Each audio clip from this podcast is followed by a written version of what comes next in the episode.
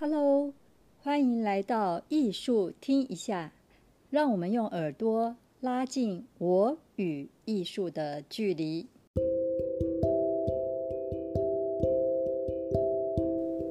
今天我们来看看昭和二年，也就是一九二七年九月六日，台湾日新报的台展画室巡礼第一篇采访文。画坛上的画家已全力投入，在帝都的美术之秋、竞相争艳的二科院展、地展、南画展等画展中，即使是画坛上的新人，也为了能在上野争得一席之地，而将其无我之境中的满腔热血，以色彩的表现宣泄于画纸上。在台湾，好像早应出现却始终未见的台湾美术展，即将在十月二十八日起开锣了。展期十日，对于握着彩笔的画家而言，无宁像是在黑暗中乍见的一道曙光般喜悦。虽然这只是本岛美术史上的黎明期，但总而言之。也可说，本岛的美术之秋已经到来了，而且许多画家在残暑的画室中不辞辛苦地创作，仍旧挥动着画笔。为了一窥他们创作的究竟，我们制作了画室巡礼的单元。被创作欲驱使而成为能剧后台工作人员的能画家五部竹令。五步竹林的家，或者说是画室，就位在寿町一丁目，挂有许多例如像麻雀这样色彩鲜艳的招牌。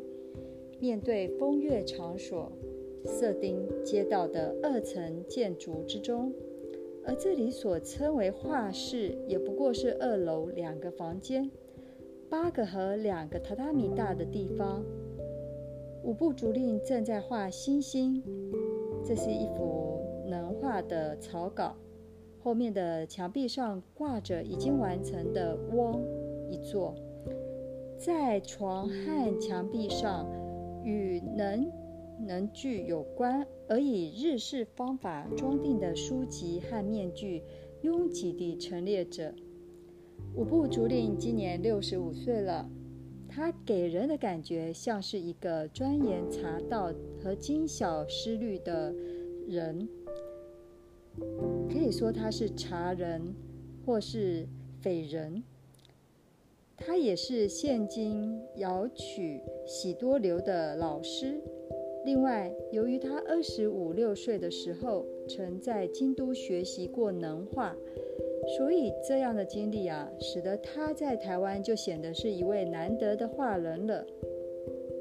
在与他的谈话中，使我也对于日本古典艺术的真髓有所了解，并能感受到能画似锦绘般的魅力。他在开始画能画的前两年，为了能深刻研究，还跑到后台担任管理衣服的工作。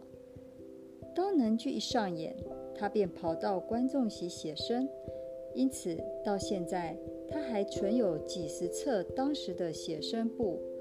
至于他当时用心的程度如何，可以从以下的一段插曲得知。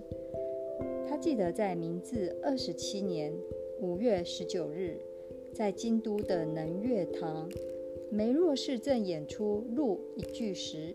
五部主令为了要画下严明贯者的模样，不顾当时能剧上演时为了光线的考量，禁止任何人于剧中前擅自移动的规定。